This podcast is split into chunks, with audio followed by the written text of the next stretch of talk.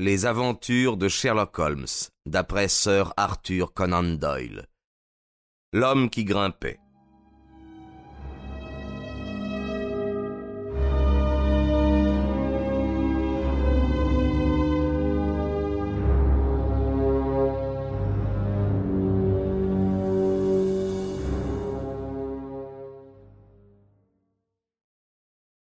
Et dites, ma chérie, rien d'important, j'espère.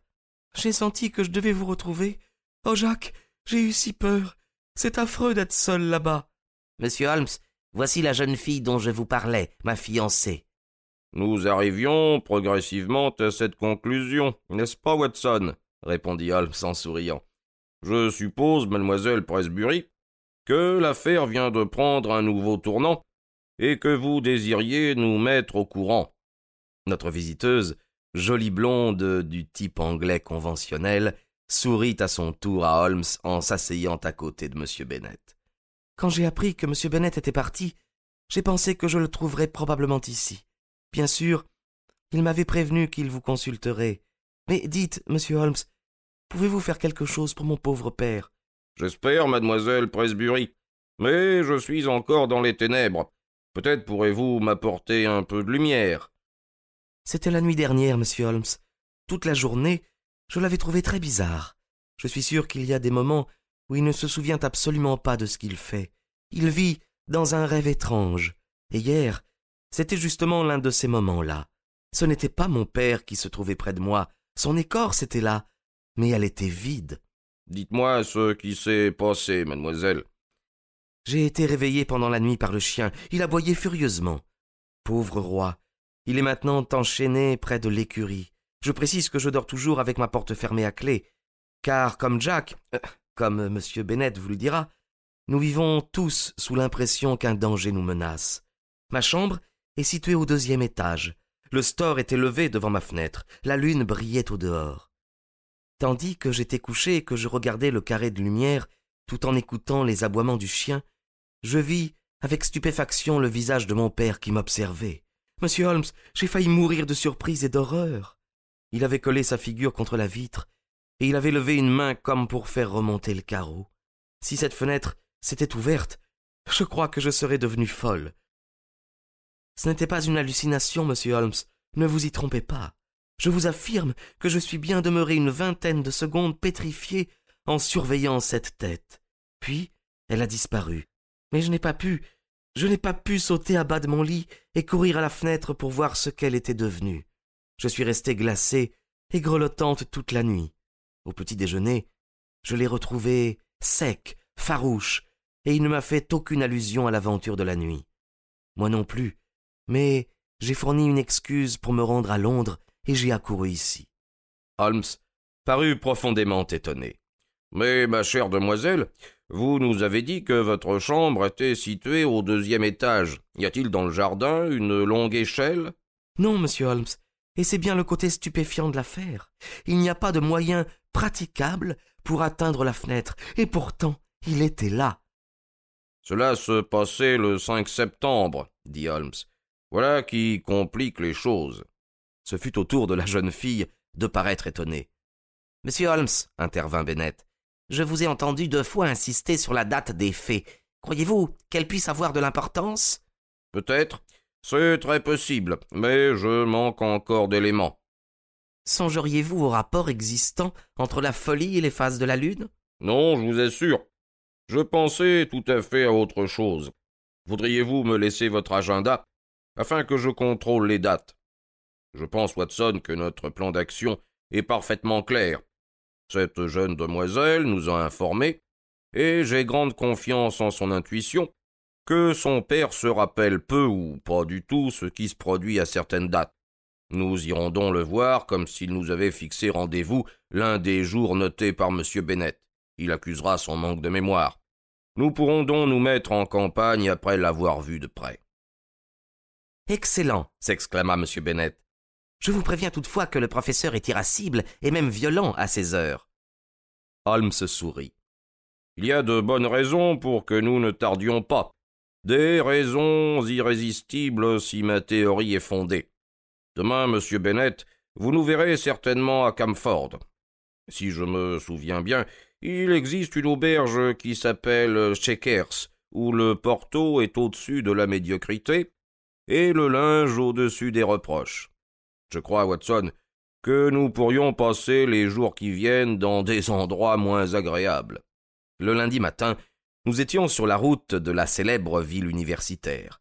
De la part de Holmes, l'effort était facile, il n'avait pas à se déraciner, mais moi j'avais dû mettre sur pied tout un dispositif hâtif, car ma clientèle à cette époque n'était pas à dédaigner. Holmes ne me parla de l'affaire qu'une fois nos valises déposées à l'hôtel dont il avait parlé.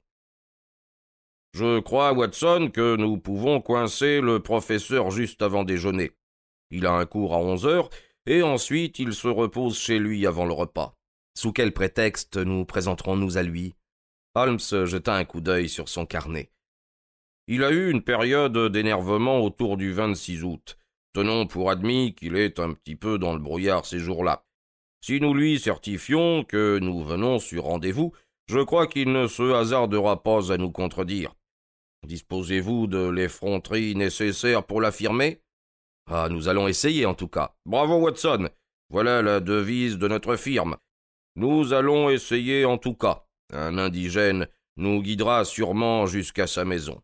Nous trouvâmes l'indigène en la personne d'un cocher qui nous fit longer d'abord les collèges vénérables, puis qui tourna dans une grande avenue pour nous déposer devant la porte d'une demeure charmante, entourée de pelouses et couverte de glycines rouges. Le professeur Presbury était sans nul doute habitué non seulement au confort, mais au luxe. Quand notre fiacre s'arrêta, une tête grisonnante apparut à la fenêtre de la façade. Deux yeux perçants, sous des sourcils touffus, nous dévisagèrent à travers de grosses lunettes d'écaille. Nous fûmes introduits dans le sanctuaire du savant. L'homme mystérieux, dont le déséquilibre nous avait arrachés à Londres, se tenait devant nous. À première vue, rien dans son attitude ni dans ses manières ne trahissait la moindre excentricité. Il était grand, majestueux, sérieux, il portait la redingote avec toute la dignité d'un conférencier célèbre. Ses yeux étaient sans doute ce qu'il avait de plus remarquable. Leur regard m'apparut aigu, observateur, et d'une intelligence qui frôlait l'astuce. Il lut nos cartes de visite. Veuillez vous asseoir, messieurs. Que puis-je faire pour vous? Holmes lui adressa son sourire le plus engageant.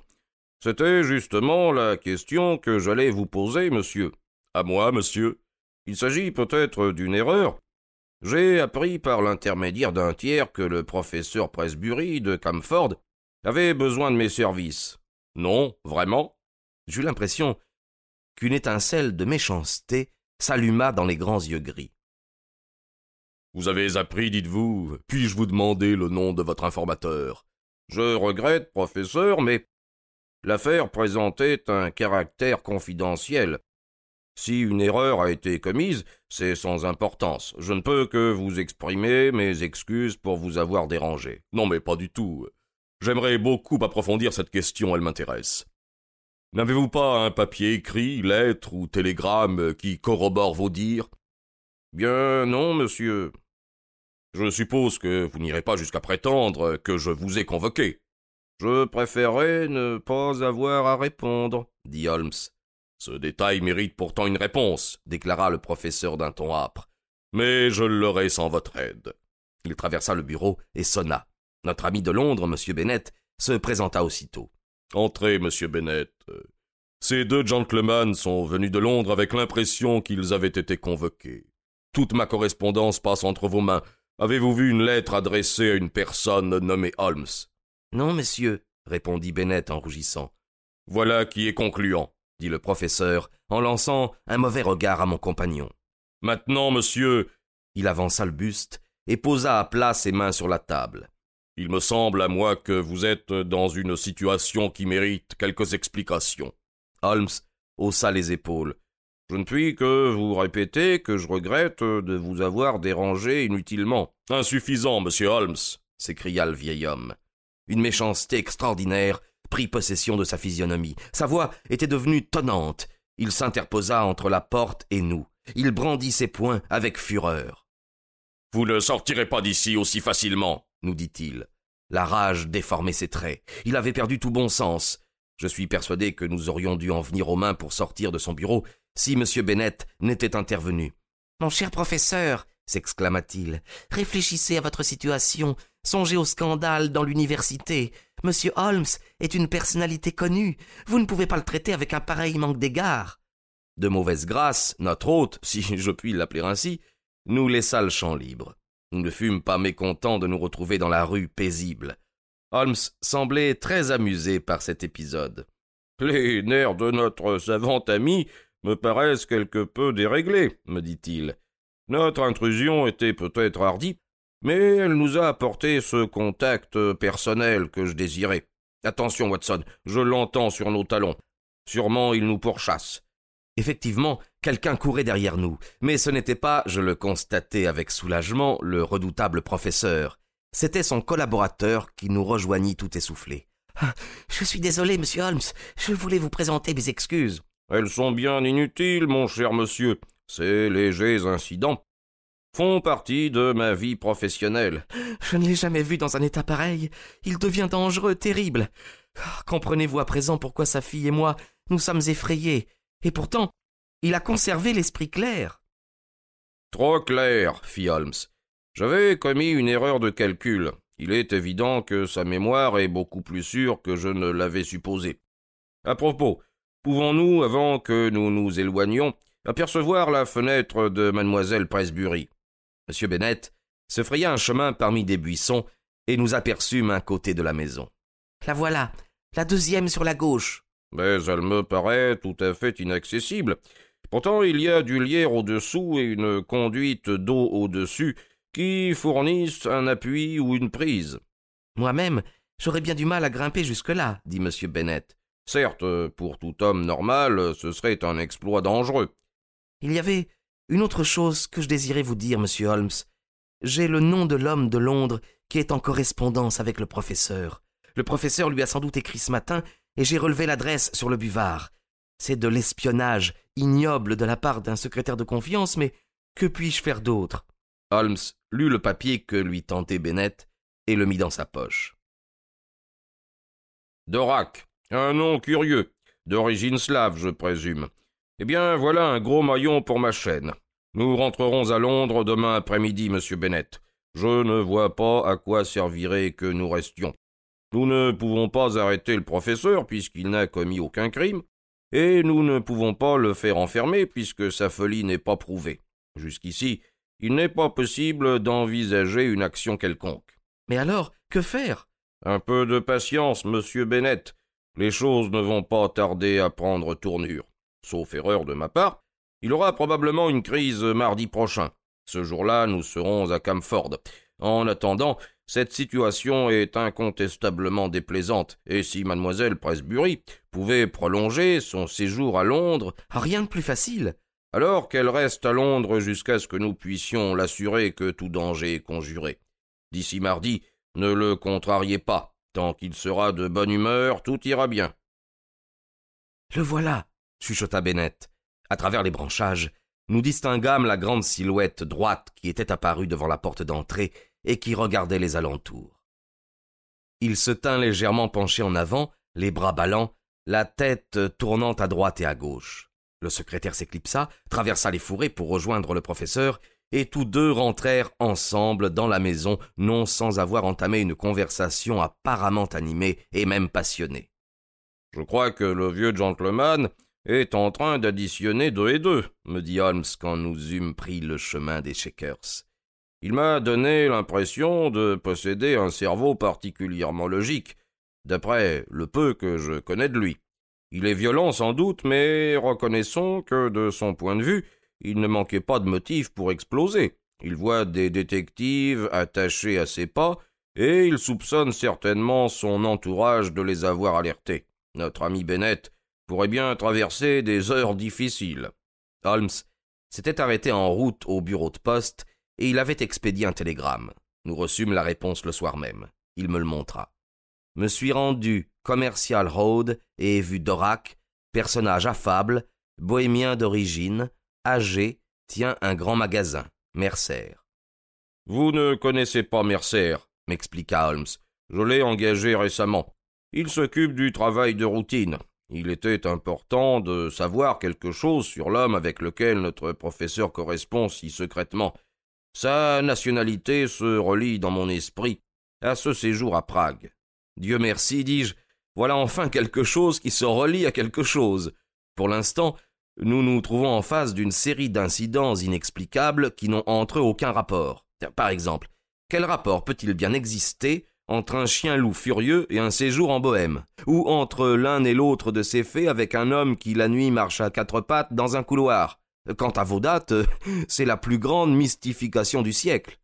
Holmes se frotta les mains en souriant. Nous étions assis dans le petit salon du vieil hôtel, devant une bouteille de Porto.